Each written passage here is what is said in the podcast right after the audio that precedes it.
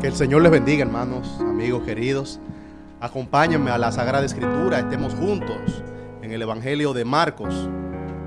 Comienzo a leer en el versículo 15 y estaremos hasta el versículo 19 del capítulo 11 del Evangelio de Marcos. Purificación del templo. Vinieron pues a Jerusalén y entrando Jesús en el templo, comenzó a echar fuera a los que vendían y compraban en el templo. Y volcó las mesas de los cambistas y las sillas de los que vendían palomas.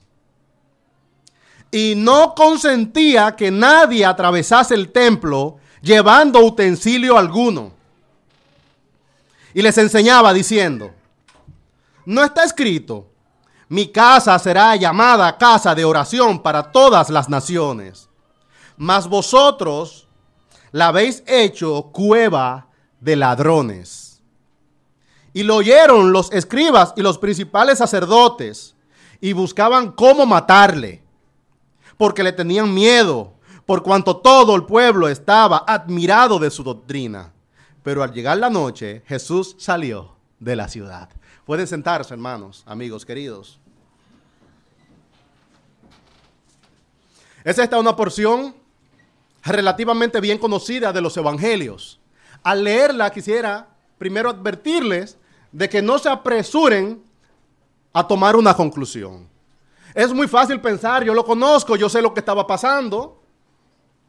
Es muy fácil identificarse con el sentimiento del Señor y decir, eso está mal, muy bien hecho. Si nos quedáramos solamente en los aspectos, en los aspectos superficiales del texto, sería muy fácil concluir así. Sin embargo, quisiera llevar hoy la atención de la iglesia a asuntos mucho más profundos. Tomando en cuenta de que esto no es un momento, sino que es la cúspide de un alargado proceso de deterioro, probablemente al día de hoy tu iglesia no se ve así. Muy probablemente al día de hoy tu vida espiritual tampoco se ve así.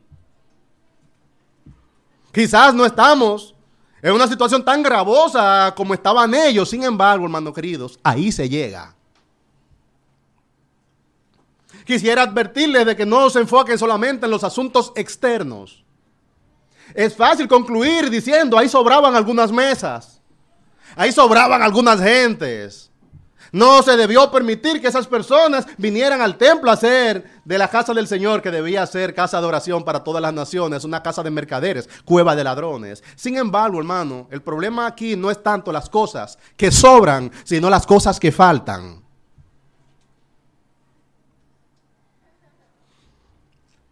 Es una tentación exagerar este texto y decir, sí, era el problema estaba en los utensilios. ¿Qué hacían ahí esos utensilios? Mira que el Señor no permitía que nadie entre ni que nadie salga hermano. No es ahí que está el problema, más gravoso. Quisiera hoy llevar la atención de la iglesia que consideremos el problema del corazón. No es tanto los utensilios que sobran, es sobre todo la actitud que falta. Dice nuestra introducción que la realidad de nuestros días es que mientras tenemos un constante sacrificio de alabanzas, cada vez el pueblo está menos presente en la preparación y presentación de las mismas. Se ha profesionalizado la adoración, se adora en cantidad, mucho más que antes, pero al mismo tiempo, mientras al mismo tiempo se hace con más utensilios, se hace eh, también con más medios, al mismo tiempo,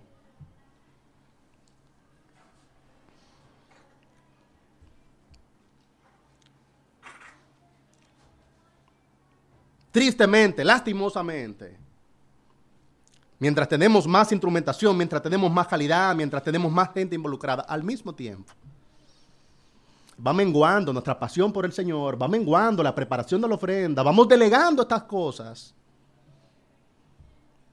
La responsabilidad en adoradores, en adoradores profesionales que se aseguran de que todo técnicamente esté donde debería de estar.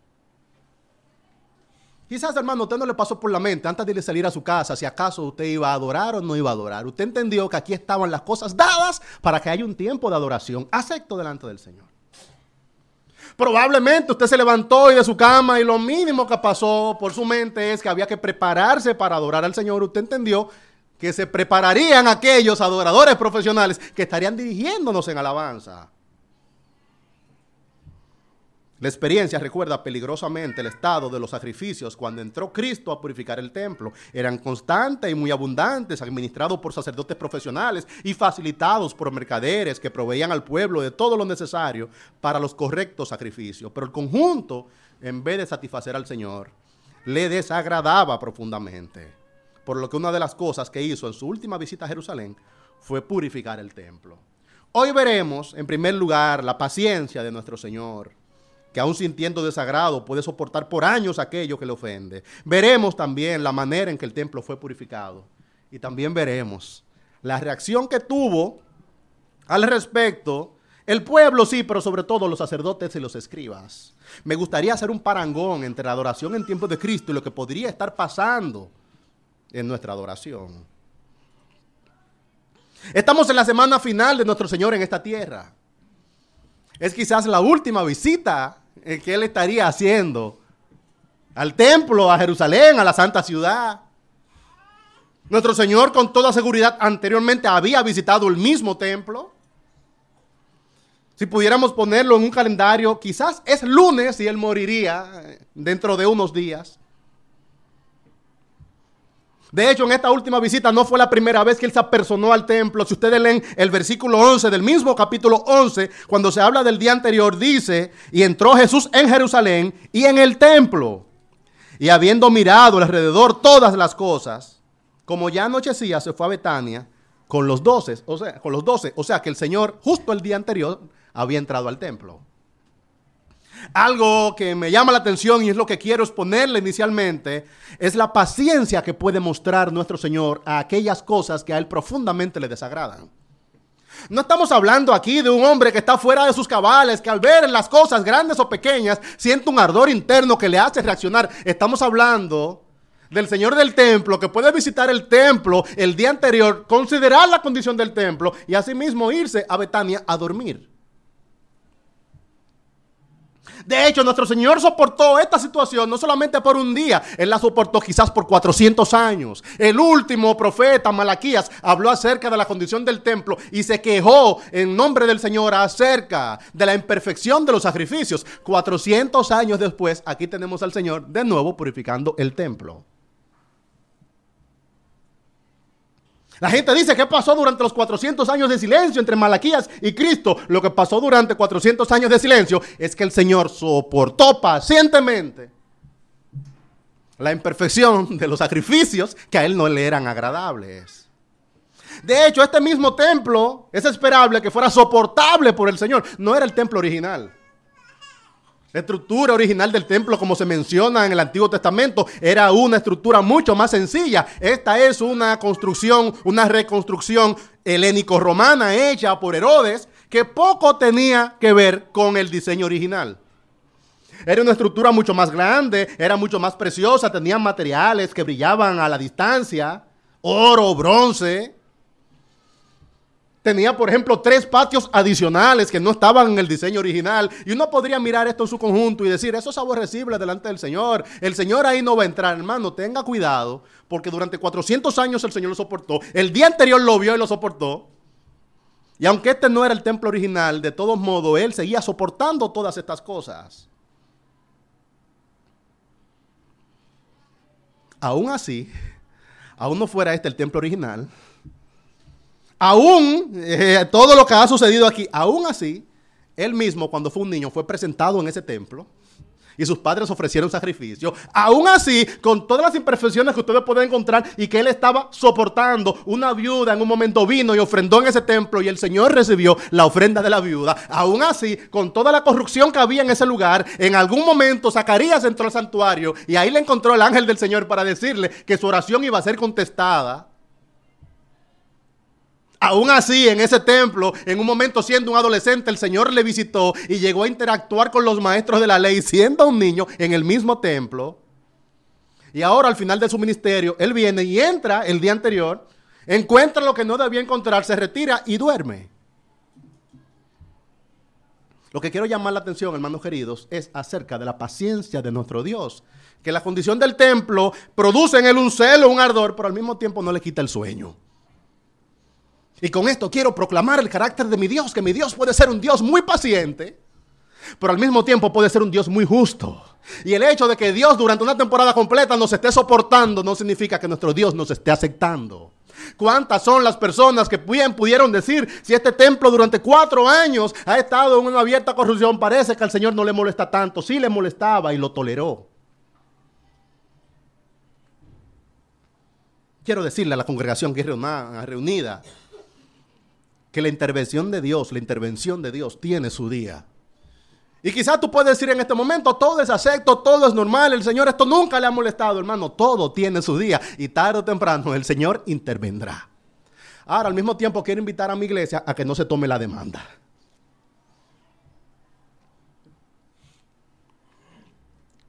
Que las mesas, hermano, no sean volteadas ahora mismo no significa que estén siendo agradables delante del Señor. Y llámale por mesa a tu corazón, llámale por mesa a tu iglesia local, llámale por mesa a la cristiandad, cualquier asunto que ha sido dispuesto para la adoración del Señor, comenzando por nuestra vida, debería ser agradable. Y que en este momento no seamos consumidos no significa que nuestro Señor nos esté aprobando.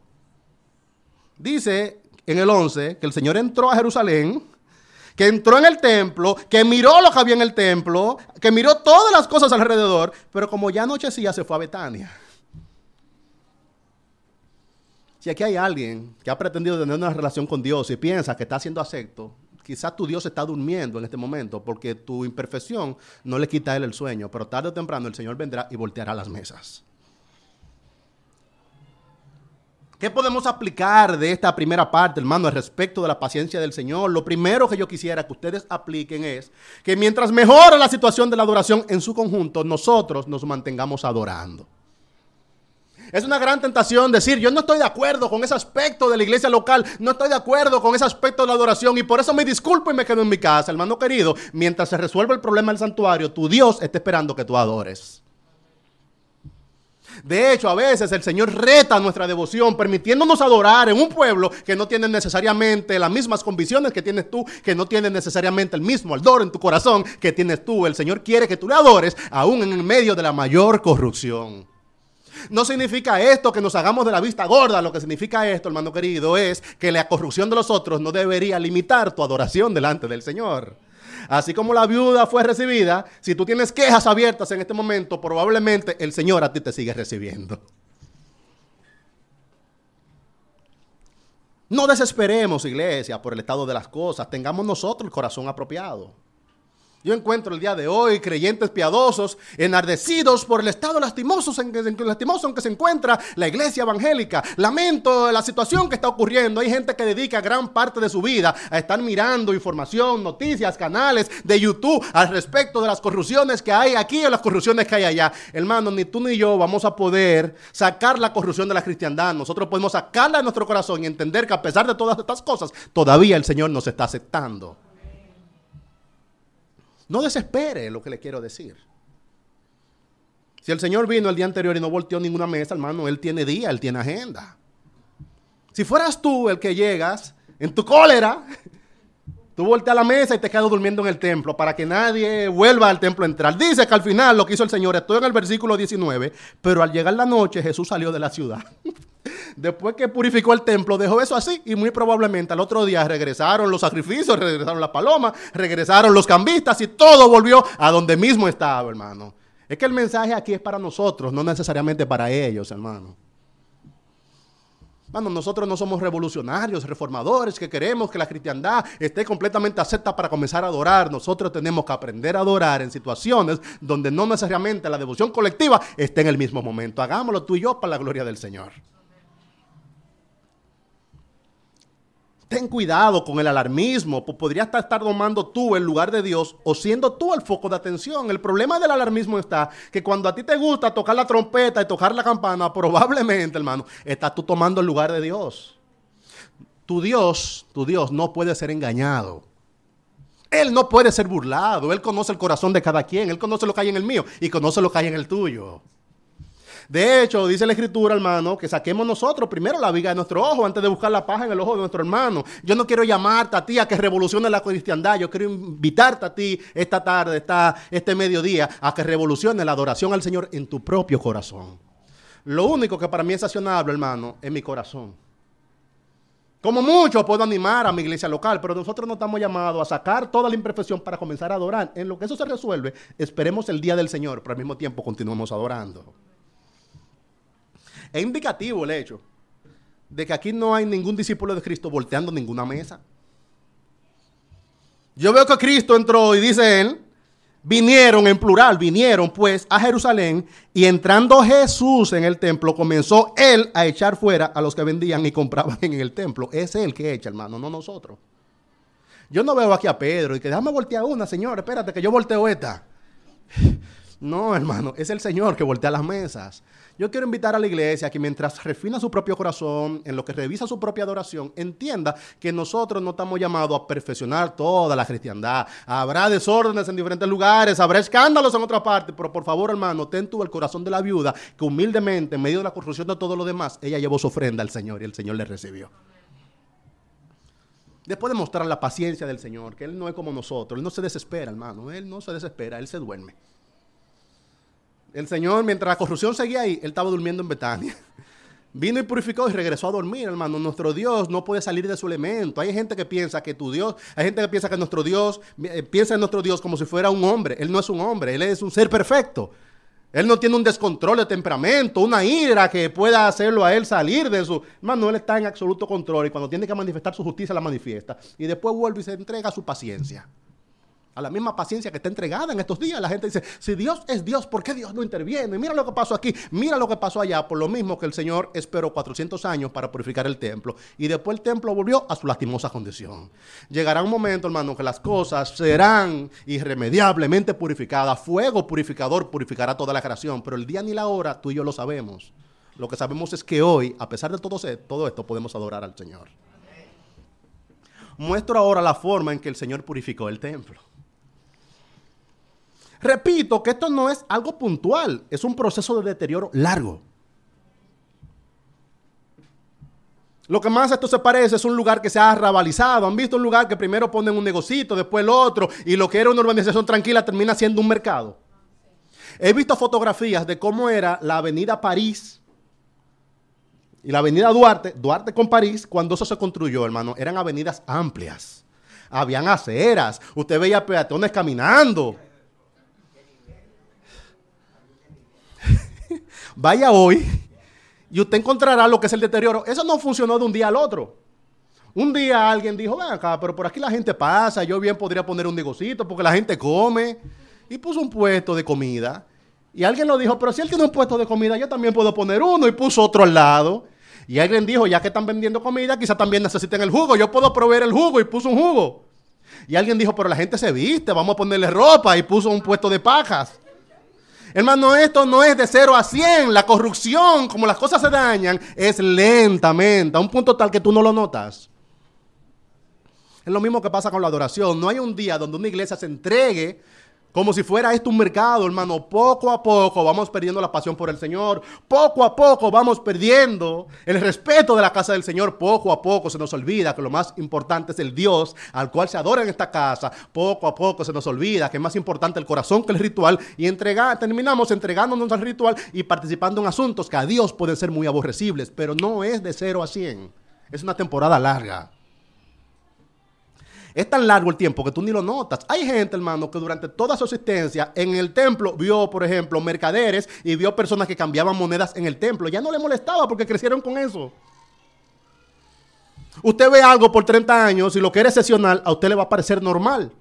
Y le dice, ¿cómo no llegó a entender que eso era normal? Bueno, tantas veces participamos que se hizo costumbre. Con muchas cosas pasa lo mismo, hermano querido. Es posible entregarse a un ritual sin ningún tipo de sentido.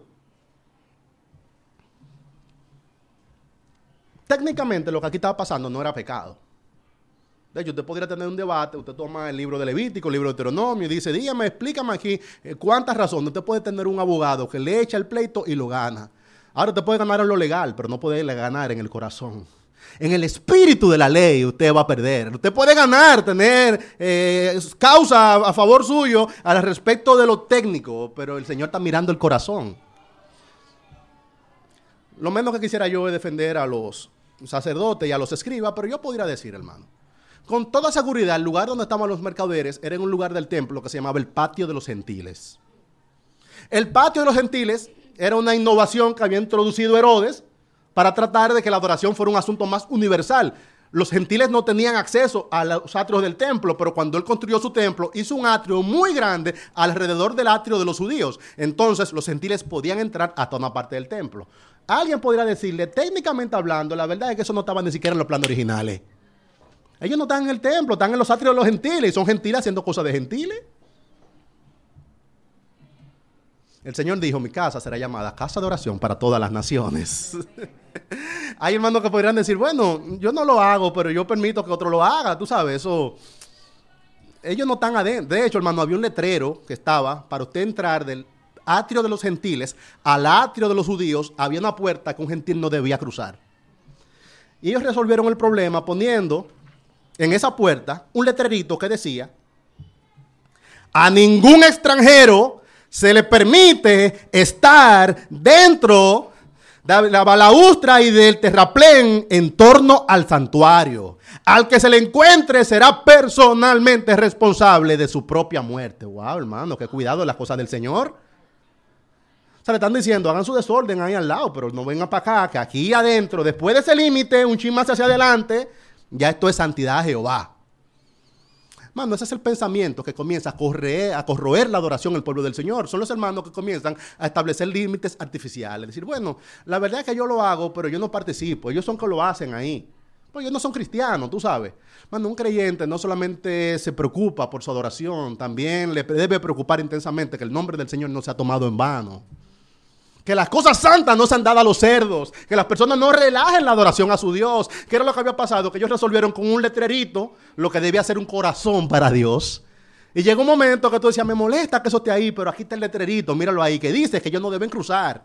¿Recuerdan el alboroto que hubo en los tiempos de Pablo, cuando Pablo entró con unos judíos a ofrecer sacrificio, que querían matarlo? Ellos decían, ha entrado un gentil. Ellos vieron a Pablo que estaba junto con un gentil. No había entrado Pablo con ese hombre, pero como lo habían visto antes, cuando vieron a Pablo en el templo, en el patio de los judíos, entendían que esos hombres que estaban con él eran gentiles y querían matar a Pablo. O sea, que estas son las personas que tienen un nivel de santidad, pero es un nivel de santidad mecánico, donde le molestan las cosas cuando ya técnicamente son incorrectas. El Señor está mirando el corazón. Me llama la atención que dice en el versículo 15, que comenzó a echar fuera a los que vendían, ah, pero espérate aquí, también dicen a los que compraban. Es muy fácil cargarle el dado a los sacerdotes escribas y entender que el pueblo era tan o más responsable que los sacerdotes escribas por lo que allí estaba sucediendo. El Señor no solamente expulsó a los mercaderes, también comenzó a expulsar el pueblo mismo que le compraba el sacrificio a los mercaderes. ¿Cuál era el problema que había en el corazón del pueblo? Era un asunto de practicidad era un asunto de comodidad, era un asunto de conveniencia. Cuando Levítico fue dado por Moisés, era un pueblo seminómada que era esperable que tuviera animales. Si ustedes leen la ley del Antiguo Testamento, la ley del Antiguo Testamento infiere que usted tiene animales que puede sacrificar. Cuando se fueron convirtiendo en un asunto más citadino, tuvieron un lugar físico, muy probablemente algunos de ellos ya no tenían animales, entonces compraban los animales en el mercado. ¿Qué problema hay en comprar los animales en el mercado? Yo no tengo animal en mi casa y quiero sacrificar. Bueno, y si me lo vendieran en el templo, aún mejor. Porque usted sabe lo difícil que es acarrear un animal vivo hacia el templo. Algunos de ustedes que vienen de, de pueblos quizás saben lo difícil que es cargar un animal. Se mueven. De peleando con ese animal porque va a sacrificarlo para el templo, hermano. Eso no es fácil ni cómodo. Es más fácil llegar fresco al templo con dinero en los bolsillos y decirle, dame uno de esos que yo quiero presentar sacrificio. Esa era la situación, hermano, era un asunto de conveniencia. Era practicidad, era comodidad. Pero hablemos acerca de la precisión, hermano. Sacrificar delante del Señor para hacerlo de la manera secta, usted tenía que ser un conocedor de las Sagradas Escrituras y sobre todo un adorador a Dios.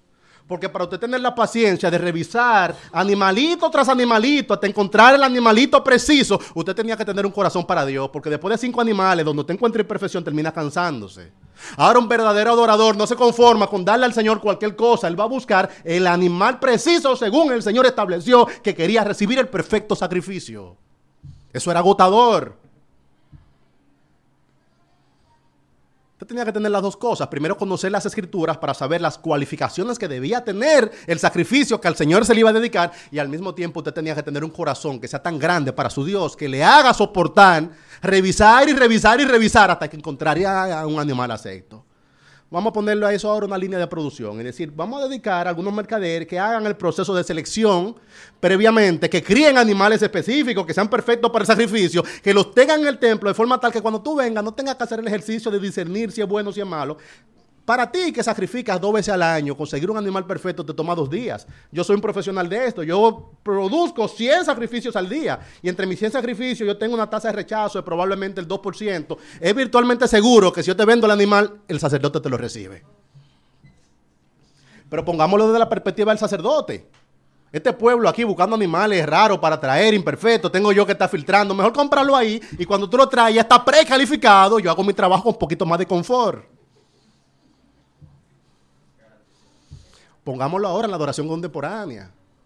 ¿Adoraremos o no adoraremos al Señor? No, yo espero que ellos ensayen y que vengan aquí el sábado y que busquen el rostro del Señor. Y si ellos están metidos en la presencia del Señor, vamos a estar adorando al Señor con unos niveles de altura, unos niveles de dignidad. Va a descender la presencia del Señor, hermano. De nada sirve tener profesionales aceptos cuando tu corazón no es apropiado para dar al Señor la correcta adoración. ¿Cuántas iglesias han descansado en que yo espero que el pastor haya buscado el rostro del Señor? Yo espero que los músicos estén consagrados. Yo espero que nadie suba a la plataforma sin estar preparado. El asunto no es la plataforma, el asunto está en los atrios. Cada vez hay más profesionalidad, hay más preparación, pero el pueblo cada vez viene al templo a comprar su sacrificio. Y tú le interrumpes a un hermano en la casa y tú dices, hermano, ¿a qué tú vas? Ah, no, yo voy a la casa del Señor. ¿A qué tú vas? A presentar una ofrenda. ¿Qué ofrenda? Vamos a ver lo que hay. Yo no sé, lo que prepararon. Quizás tú puedes llamar a alguien que esté involucrado en el santuario y tú le dices, fulano, eh, eh, ¿qué hay hoy? ¿Qué es lo que estaremos preparando delante del Señor, hermano? El Señor quiere ver tu diligencia, tu discernimiento. El Señor quiere ver tu disposición en no hacer las cosas fáciles, sino en preparar delante del Señor el correcto sacrificio. Alguien me dirá, pero que esto es muy difícil. Así es adorar, hermano. Alguien me dirá, pastores, que si nosotros lográramos que todo el mundo tenga que prepararse, que todo el mundo tenga que ser acepto, que todo el mundo tenga que discernir, que todo el mundo tenga que entender antes de adorar, pues vamos a adorar cuatro es que realmente son cuatro los que van a adorar. A menos que usted disierna, a menos que usted entienda, a menos que usted le ponga su sacrificio al corazón, usted no estará adorando. Participar en el asunto externo y mecánico de la adoración no es adorar. De hecho, el Señor dijo que para Él esas cosas son trapos de inmundicia. Usted puede dar un sacrificio que sea técnicamente correcto, pero no ser recibido delante del Señor. ¿Recuerdan aquellos hombres que vinieron a adorar junto con la viuda? Dice que ellos de su tesoro daban, daban y daban, daban con la moneda correcta, daban en el lugar correcto y daban quizás hasta con una actitud que ellos entendían que era correcta, pero delante del Señor no estaban siendo aceptados. Estaba siendo aceptada la viuda que dio lo que tenía. Esta combinación de asuntos prácticos y sentido de oportunidad es lo que hace que aparezca el mercantilismo. Es un hermano que dice, yo, soy demasiado práctico, a mí no me gusta la preparación, yo soy una gente que prefiero que si, si yo puedo comer un restaurante como, pues no me gusta la, preparación, la formulación, si yo puedo comprar ropa hecha, la compro, pues no me gusta, está buscando un sastre que mida, que esto. La practicidad, hermano, es el paradigma de nuestro tiempo, sin embargo, en la adoración hay que tener cuidado con la practicidad, porque usted comienza, usted junta tres razones prácticas y termina con un mercado.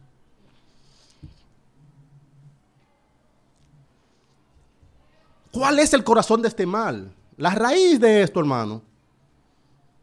El corazón de esta maldad está en pretender eliminar el factor sacrificio de la adoración. Usted quiere adorar, pero algo que sea poco costoso en lo emocional, en lo práctico, en el tiempo. Eso es lo que es una adoración donde no tiene sacrificio.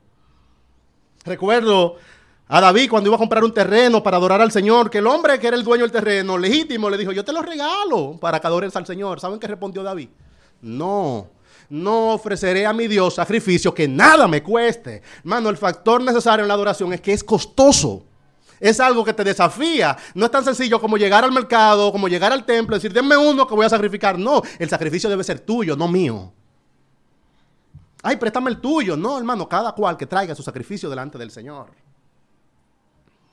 ¿Cuántas personas dicen, yo quisiera adorar, ¿sabes? Sinceramente, yo quiero adorar al Señor. Mi problema está en que yo tengo que dormir. El sueño, yo tengo que dormir. Yo quiero adorar, yo quiero, yo quiero, yo quisiera participar. El asunto es el horario del culto, ese culto a las diez y media. Oye, ¿por qué no lo hacen a las 12? Y yo le pregunté, ¿por qué no lo hacemos a las 3? Y a las 6 de la tarde, ¿qué le parece? Vamos a ponerlo a las 8 de la noche. Venga a las 11. Un culto a las 11.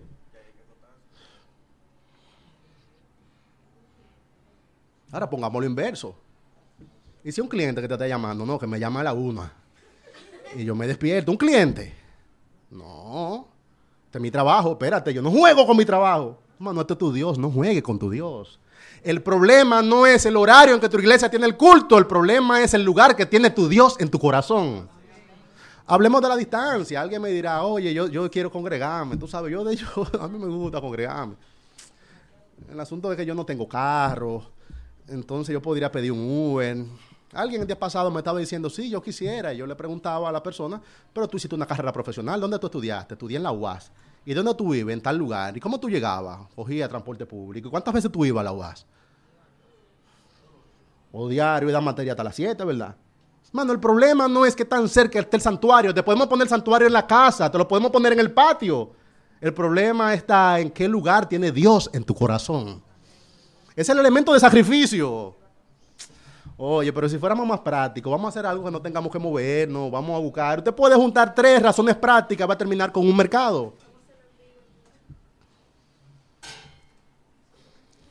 Yo quiero adorar, de verdad. Lo que yo no quiero es que esto afecte mis intereses económicos. Oye, sí, va a afectar tus intereses económicos, va a afectar tus sueños, va a afectar tus energías. Tú tendrás que quitarle ese tiempo a algo, hermano. ¿Saben qué es lo que es un adorador? Una persona que dice, yo podría dedicarle dos horas de mi tiempo a Netflix yo redimo ese tiempo de Netflix y se lo dedico a adorar el nombre del Señor. Yo podría dedicar dos horas más de mi tiempo a aumentar mi patrimonio, entonces yo elijo entender que Dios es el Dios de mi patrimonio y vengo a adorar al Señor. Un adorador es una persona que dice, yo podría sacrificar mi seguridad física. Mano, congregarse en el siglo XXI tiene riesgo físico. Oye, pero ¿y si me asaltan? ¿Y, y si me roban? ¿Y si esto? Los mismos riesgos físicos que usted tendría si va a hacer una carrera universitaria. Si usted hizo cuatro años de universidad, alguna desavenencia pasó en el camino. Si usted se va a congregar durante cinco años con fidelidad, en algún momento le dejará la guagua. Algo pasa, hermano querido. Usted va a decir riesgo físico, adoración. Riesgo económico, adoración. Hermano, el día del Señor es el día del Señor. Algo que a mí me parece especialmente grotesco es que, hermanos míos, que el Señor le ha prosperado y le ha dado medios propios. Hermanos que son microempresarios, proveedores independientes si usted tiene un negocio propio, sería grotesco que usted no honrara el nombre del Señor, porque si el negocio es suyo, yo entendería un jornalero que dice, pastor, si yo no trabajo el domingo me muero. Pero si usted no es un jornalero, sino si usted tiene un negocio propio, se esperaría, hermano, que usted pudiera disponer su horario de forma tal que pueda congregarse. Lo lamentable es que los hermanos, así como el Señor le prospera, al mismo tiempo tienen, necesitan cada vez más razones prácticas para adorar al Señor. Oye, el Señor a mí me ha prosperado, yo no puedo congregarme como se congregan los jornaleros, dirá alguien, hermano, si usted no tiene la pasión por su Señor, usted puede ser un peón, usted puede ser el Señor, y nunca usted tendrá la agenda ni el tiempo para poner al Señor en primer lugar. ¿Cómo el Señor lo purificó? Dice que echó en primer lugar a los que vendían y compraban. Recuerda, es tan grotesco vender como comprar. Tú dices, no, yo no estoy en capacidad de, hacer mercantilismo de la adoración. Tú lo que estás en capacidad de comprarla. Mano, no compre una adoración acartonada. Hago aquí, hago aquí un paréntesis. Por favor, no se vayan a la superficial. No está mal que alguien nos dirija en alabanza. Lo que está mal es que tú delegues en él. ¿Entiendes? No está mal en que alguien prepare un sermón para predicártelo. Lo que está muy mal es que durante la semana tú no abras tu propia Biblia para edificar tu propia alma. No está mal que tengamos maestros como habían escribas que enseñaban la ley en el templo. El problema está en que usted debe amar la ley más allá del escriba, más allá del ritual. Si usted, su expectativa de edificación está en que el pastor va a preparar un sermón para el domingo y él va a venir a edificar mi alma, usted perdió, hermano, porque usted está participando en un ritual. Usted demuestra que usted ama a su Dios cuando más para allá de que el pastor esté predicando, usted abre en su casa su palabra. Usted demuestra que usted ama al Señor porque cuando más allá de que el ministerio de adoración esté dirigiéndonos, en su corazón hay adoración para su Señor. Si ya usted participa solamente en los asuntos rituales, muy probablemente usted está en la misma condición que estaba el pueblo que estaba comprando su sacrificio. No está mal tenerlo, no está mal. Hay gente que dijera, no, el problema está en la mesa, no pongamos mesa en la iglesia. Eso es superficial. Y aprovecho aquí, hermano, para hablar de los dispositivos electrónicos. Hay cierta tensión en esto de que, ah, si debemos tener en la iglesia un iPad, un celular. El problema no es el equipo electrónico, sino lo que hay en su corazón. Porque si usted entiende que está en la casa del Señor, usted utilizará ese equipo electrónico de forma tal que su Dios entienda que su corazón es para Él. Ahora, por favor, no venga a traer cosas a la iglesia para distraerse, eh, para hacer ocasión de caer a sus hermanos. No, el problema no es que tenga la Biblia en un celular, el problema no es que busque la letra ahí o que tome nota, ni siquiera tomar una foto en el santuario, hermano, está mal o pero a veces no está emocionado en algo que está pasando en la iglesia, que lo menos no puede hacer una fotografía. ¿Entienden? Maduremos en la iglesia en entender que el problema no está en, el, en la forma, sino en el fondo. No es si tenemos un celular o una cámara, o tenemos una Biblia, o tenemos un libro, o tenemos una mesa, o tenemos una silla. No, el problema es que existían mesas. No, era lo que se hacía con las mesas. Primero lo que hizo fue que los echó fuera, hermano, a todos los que vendían y a los que compraban por igual, los echó fuera. Después de echarlo fuera, dice que él volteó las mesas. Alguien dirá, ah, ah, ah, mano, no deje que el cinismo invada su corazón. Satanás engaña a la gente con eso. Alguien decir, ¿para qué la volteó? La van a levantar el otro día. Que el mensaje, hermano, es para ti, no para ellos. ¿Para qué tú vas a voltear la mesa? Eso no se resuelve, eso no hace nada. ¿Tú crees que tú vas a poder, eh, como que le voltee la mesa y lo saque un día? De hecho, el Señor Jesucristo, cuando comenzó su ministerio, lo primero que hizo fue ir al templo y purificarlo. Si leen el Evangelio de Juan, inmediatamente después de la boda de Caná de Galilea, el Señor entró y purificó el templo. Y dos años y medio después volvió a entrar a purificar el templo. Alguien dirá, no vale la pena, porque eso la gente vuelve y lo levanta. Es verdad. Es difícil luchar contra un ser humano que no tiene a Dios en su corazón. Usted le puede quitar a una gente la distracción de la mano y decirle, suelte eso, usted está en la casa del Señor y él lo va a soltar el, día y al otro día va a volver. Ahora hay veces que hay que hacerlo, hermano, hay que interrumpirlo para la gloria del Señor. Porque quizás él mismo no lo aproveche, pero alguien que estaba al lado de esa persona ya va a llegar a entender, es verdad, yo tengo un corazón para el Señor y yo no debo hacer. Hay veces que el Señor reprende, no tanto para el que está siendo reprendido, sino para el que vio la reprensión, que somos nosotros. Después de esto, hermano dice que impidió el paso a todos los que entraban con utensilios. Versículo 16. Y no consentía que nadie atravesase el templo llevando utensilio alguno. ¿Y quién eran que entraban con utensilio alguno? Probablemente, hermano, a esos sacrificios había que hacerle refil. Pues yo, yo soy vendedor de palomas para el sacrificio. Me, wow, fulano, tráeme 10, que se me acabaron las cuatro. Muy probablemente había, así como había un sacrificio continuo, había ya una cadena de logística que permitía que la gente, a medida que se iban vendiendo los sacrificios, trajeran más sacrificios, más sacrificios. Él se plantó, hermano, en el templo. Y miren, el templo era, a mí me, impresiona tanto el poder de mi Señor como su autoridad moral, porque el templo era, los atrios eran grandes, hermano, y tenían diferentes pórticos. Entonces imagina una persona que tuviera el poder y la autoridad moral para decir, por ahí no entra, y por ahí tampoco. En este día, por lo menos, aquí se va a adorar en este templo como se debió haber estado adorando desde siempre. El mejor día para usted estar en el templo de Jerusalén, hermano, era ese. Salieron los mercaderes, salieron los que tenían la mesa del cambio de moneda, salió todo el mundo. Salieron hasta los que estaban comprando los sacrificios. Usted compró, váyase, que eso no está perdiendo el tiempo. De todos modos, no sacrifique nada porque no lo estoy recibiendo. Salga. Y cuando vinieron, hermano, en el templo por primera vez en muchos años, se hicieron las cosas que se debían haber hecho. Haber hecho. ¿Cuáles eran estas cosas?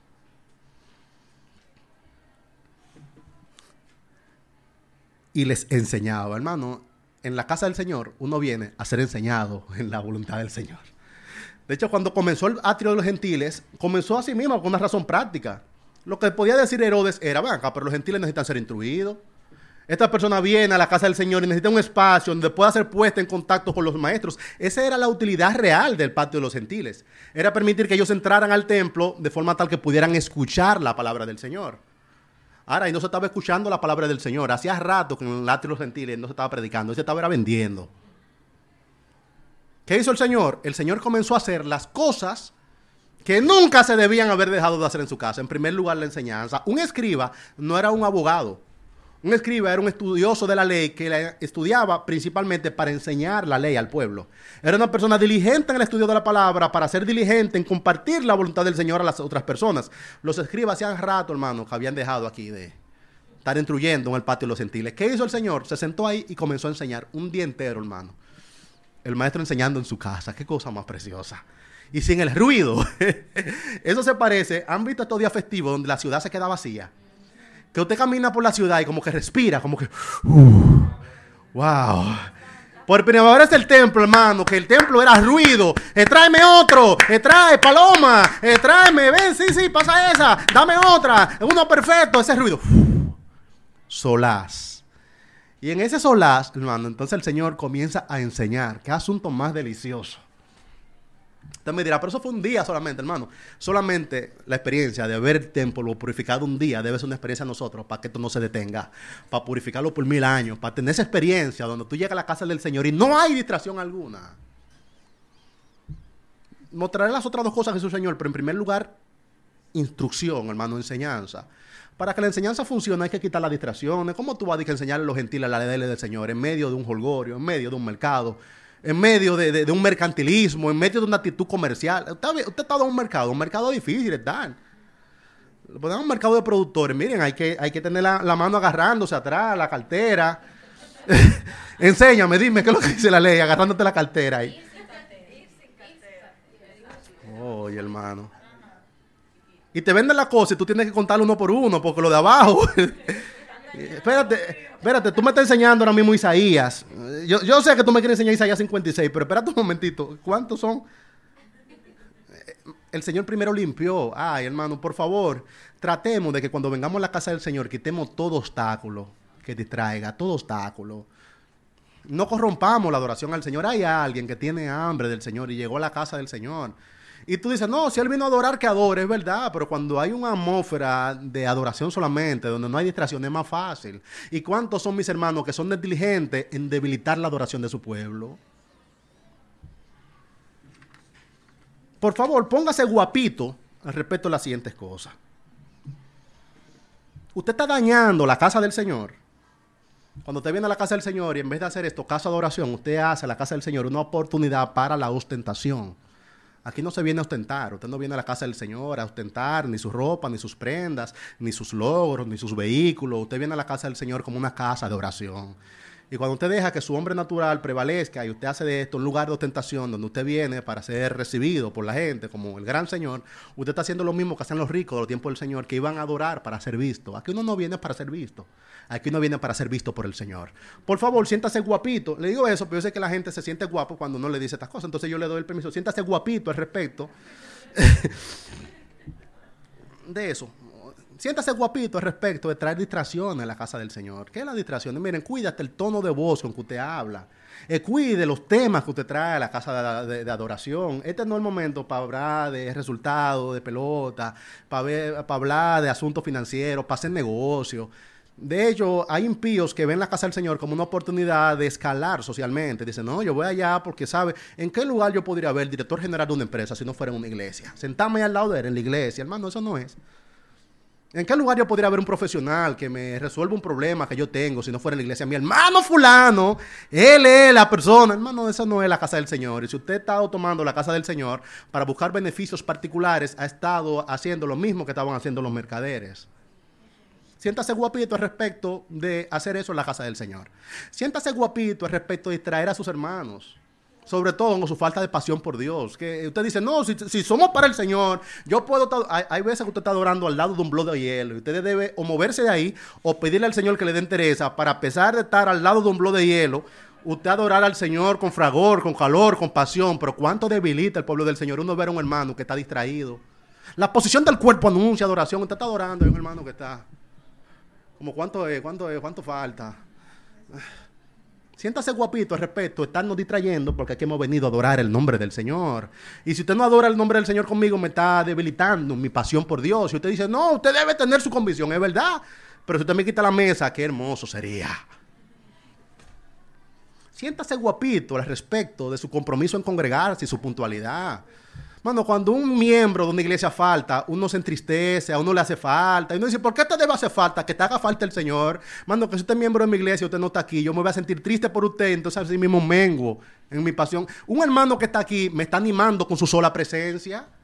Cada vez que usted por razones superficiales deja de congregarse, está entristeciendo el pueblo del Señor y el Señor se lo tomará en cuenta. Yo a veces le he pedido, Señor, quita de mí el sentimiento, que no me haga tanta falta ver a mi hermano congregado, porque me duele, sinceramente. Pero el Señor en su misericordia deja ese dolor ahí. Yo le, a veces yo he querido, Señor, dame la entereza de que no volver a verle, pero que usted, cuando usted no está aquí, me hace falta. El amor de Cristo nos contriña y al mismo tiempo, hermano, esto nos debilita. Porque si yo le amo sinceramente y no le veo, usted está menguando el compromiso del pueblo, la, puntualidad, hermano. Siéntase guapito respecto de ser un impuntual en la casa del Señor. No, lo importante es que llegue, no, llegue a tiempo, déle al Señor el sacrificio completo. Porque en otros lugares usted llega a tiempo. Hay hermanos que han hecho ya de eso una costumbre. Yo puedo llegar en cualquier momento, a cualquier hora, interrumpo, entre un medio hermano, entienda que un pueblo del Señor. Hay razón, no hagamos de esto una religión. Hay hermanos que tuvieron razones, pero no haga de eso una práctica, porque eso debilita la adoración corporativa del pueblo del Señor. Que el Señor comenzó a enseñar con tranquilidad, despojado el asunto durante un día, no permitía que nadie entrara. Yo no sé cómo lograba, si lo lograba con su sola presencia, que era un asunto quizás que detenía a la gente, no sé si lo lograba, hermano, por su vehemencia, es que la casa era suya. Hay gente que dice, ¿qué? ¿cómo fue que el Señor logró sacar esos mercaderes del templo? Di que solamente así con que lo dijo, del mismo modo que logró levantar a Mateo del banquillo de los tributos públicos. Sígueme, le siguió. En algún momento vinieron a apresar del Señor y el Señor salió de camino en medio de ellos y nadie le, puso, le pudo poner un dedo encima, que nuestro Señor es absolutamente poderoso. Él los echó, hermano, y lo mantuvo fuera. Ahora, quizás era el celo, hermano. usted, puede ser más fuerte que alguien, pero usted está departiendo en la casa de cualquier persona que es dueño de esa casa. Y usted comete un abrupto que el dueño de la casa le dice, te me va de mi casa. Usted puede ser muy fuerte, usted puede ser, pero usted no pelea, usted se recoge, hermano, y se va avergonzado. Dice, ay, me echó, me echó, me echó. Dice, han convertido la casa de mi padre, o sea, esta es mi casa. Se me van, eh. esta es mi casa, fuera, fuera, fuera. Él, hermano, era el dueño de la casa, los echó. Ahí, esta misma, esta misma historia se describe en Juan, se describe en Mateo, se describe en Lucas. Por ejemplo, Mateo cuando describe, dice dos cosas más que el Señor hizo. El Señor no solamente comenzó a enseñar, sino que también dice Mateo capítulo 21, lo que el Señor hizo cuando purificó el templo. Es la misma lectura, solamente que Mateo da dos datos adicionales. Dice Mateo capítulo 21, del 12 en adelante, y entró Jesús en el templo de Dios y echó fuera a todos los que vendían y compraban en el templo, y volcó las mesas de los cambistas y la silla de los que vendían paloma. ¡Wow! ¡Qué descanso, Señor! Qué día más hermoso para estar en el templo de Jerusalén. Y les dijo, escrito está, mi casa, casa de oración será llamada, mas vosotros la habéis hecho cueva de ladrones. Y vinieron a él en el templo ciegos y cojos y los sanó, hermano.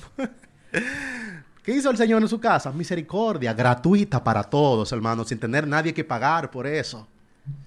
La casa del Señor, una de las cosas que se hace es misericordia. Cuando usted viene aquí, usted quiere recibir del Señor provisión, usted quiere recibir del Señor un milagro, usted quiere que el Señor le provea para su necesidad, su casa, hermano, es casa de misericordia, gratuita. Los que fueron sanados aquí no tuvieron que comprarle nada a ningún mercader y no tuvieron que cambiar ninguna moneda para recibir su milagro. Dice que vinieron a él en ese momento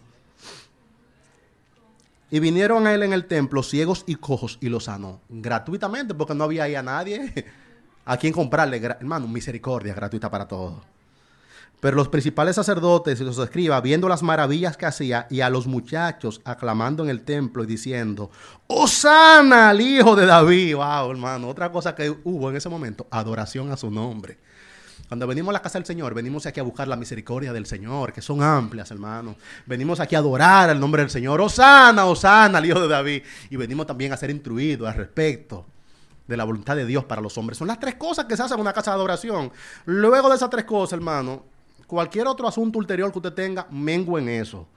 Entristezcase y deje de hacerlo. Venga a la casa del Señor a ser instruido. Venga a la casa del Señor a decir, Osana, Osana. Y venga a la casa del Señor a buscar misericordia del Señor y provisión para su necesidad particular.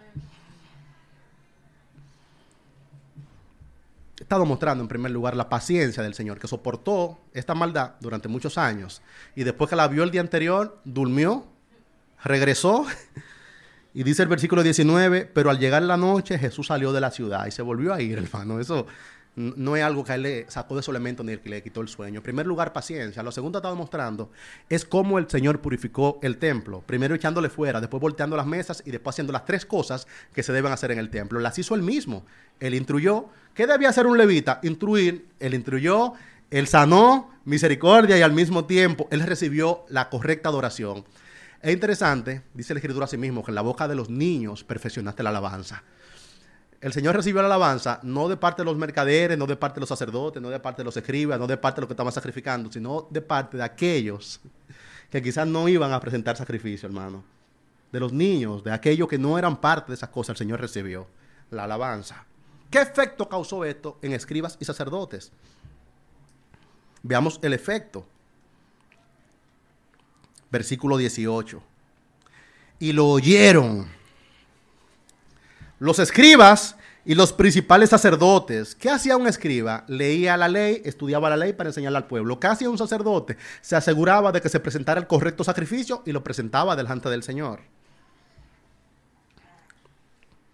Lo oyeron. Quiero aquí mostrar que hay dos maneras de oír. Y en la manera en que uno oye, anuncia lo que hay en el corazón de uno. Estos oyeron, lo oyeron. Pero cuando lo oyeron no se maravillaron de su enseñanza. Cuando lo oyeron no dijeron, es verdad, esto no se debía haber estado ocurriendo, aunque fuera en el patio de los gentiles. Cuando lo oyeron, lo que hace, hermano, la predicación de la palabra del Señor es que divide a la gente, muestra lo que realmente hay. Si en tu corazón hay adoración, si en tu corazón hay pasión por el Señor, gracias. Si en tu corazón hay un sincero interés por la causa del Señor, vas a ser edificado. Y si no, tú te vas a sentir enfurecido y lo oyeron los escribas y los principales sacerdotes. Y cuando lo oyeron, no le adoraron. ¿Saben lo que hicieron? Lo oyeron y buscaban cómo matarle. Aquí hay grandes contradicciones.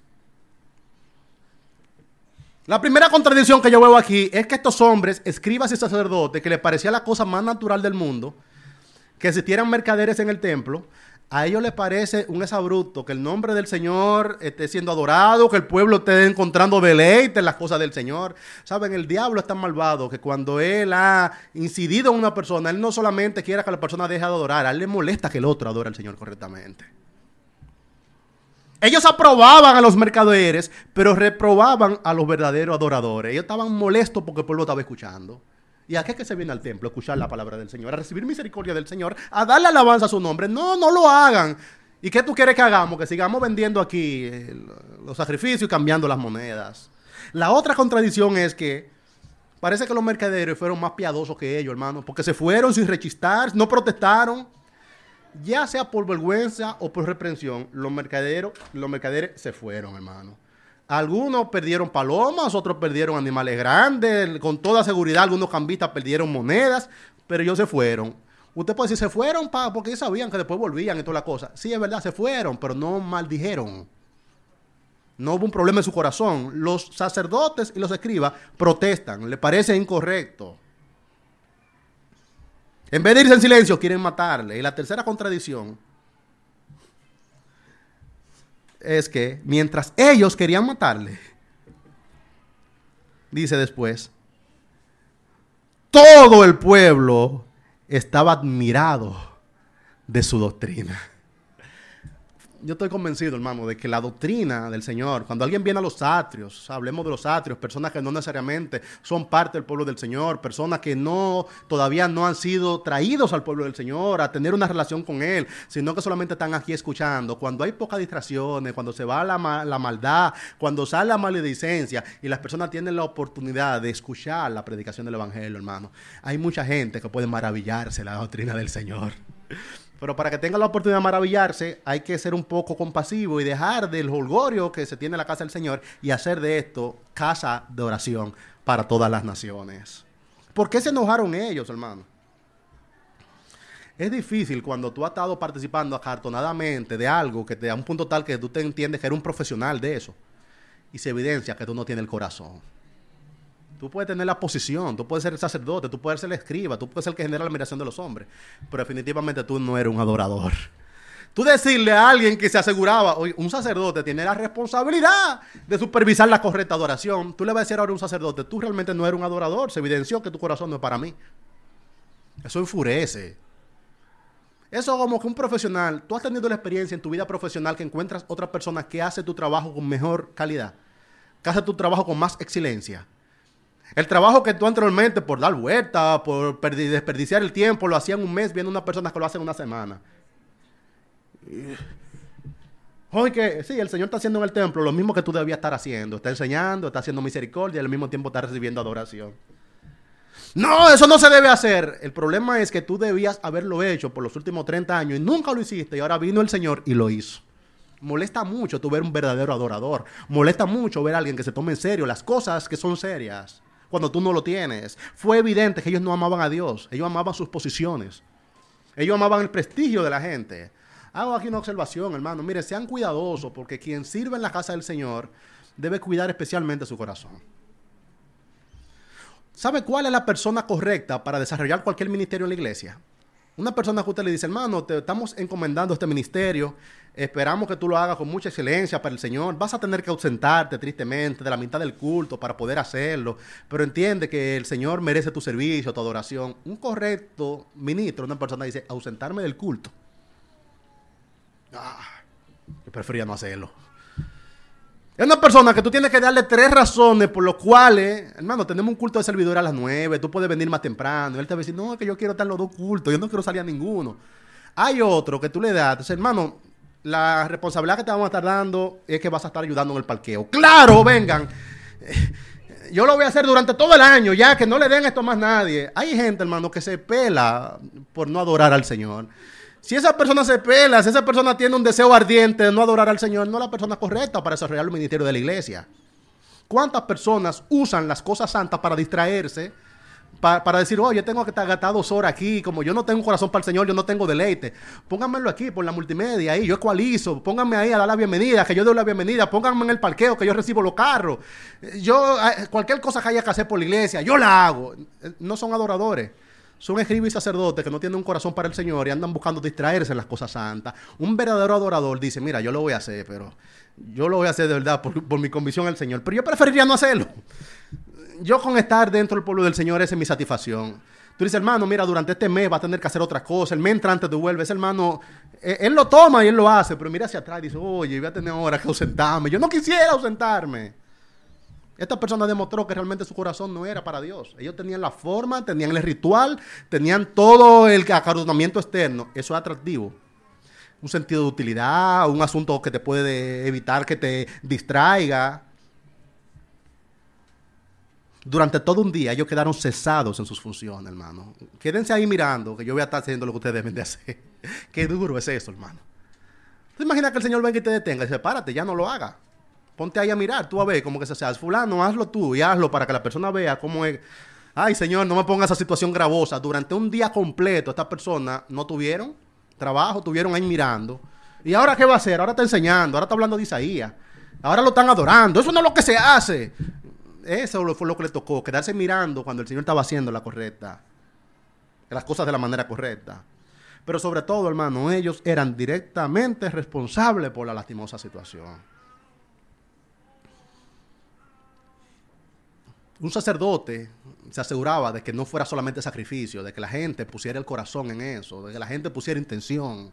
Un escriba se aseguraba de que no solamente fuera técnicamente correcto, sino que la gente entendiera cuál era el propósito de la correcta adoración.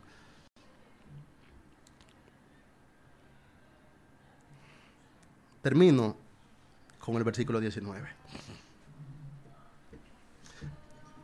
Pero al llegar la noche, Jesús salió de la ciudad agarre eso en los tiempos de Cristo y mírelo dos mil años después. Usted busca a los judíos de este tiempo y todavía ellos viven en las mismas cosas. De hecho, hay toda una industria que mueve millones de dólares, que es la industria de alimentos kosher, donde un judío necesita saber que haya sido eh, sacrificado de la manera correcta, que haya sido preparada de la manera correcta, que no tenga los elementos que no debe de tener, pero que lo haga un profesional, ¿entiendes? Certificado y que le ponga un sellito a mi comida y después yo me la como. Ahora mire usted su adoración, hermano. El llamado aquí no es como lo hicieron ellos, como, el llamado es para nosotros, hermano. ¿Cómo es mi corazón delante del Señor? Por favor, no vuelva un día más a la casa del Señor sin antes preparar su corazón para adorar. No vuelva a presentarse en el santuario del Señor sin tener en su corazón algo por lo cual dar gracias. No vuelva a venir a la casa del Señor sin estar correctamente preparado en su mente, en su corazón, bloquear distracciones, quitar cualquier cosa. Venga a la casa del Señor a ser instruido. Venga a la casa del Señor a darle gloria y venga a la casa del Señor a esperar en el Señor sus abundantes misericordias. Oro por todo el pueblo aquí congregado para que el Señor impida que voltee lo del Señor lo que haya que voltear, pero que nuestra adoración el Señor impida que nuestra adoración, hermano, termine siendo un mercado. Que nunca falte el sacrificio en nuestra adoración, hermanos. Gracias por acompañarnos. Puede acceder a este y otros recursos para su crecimiento en la fe cristiana en nuestro sitio de internet pesmundial.com.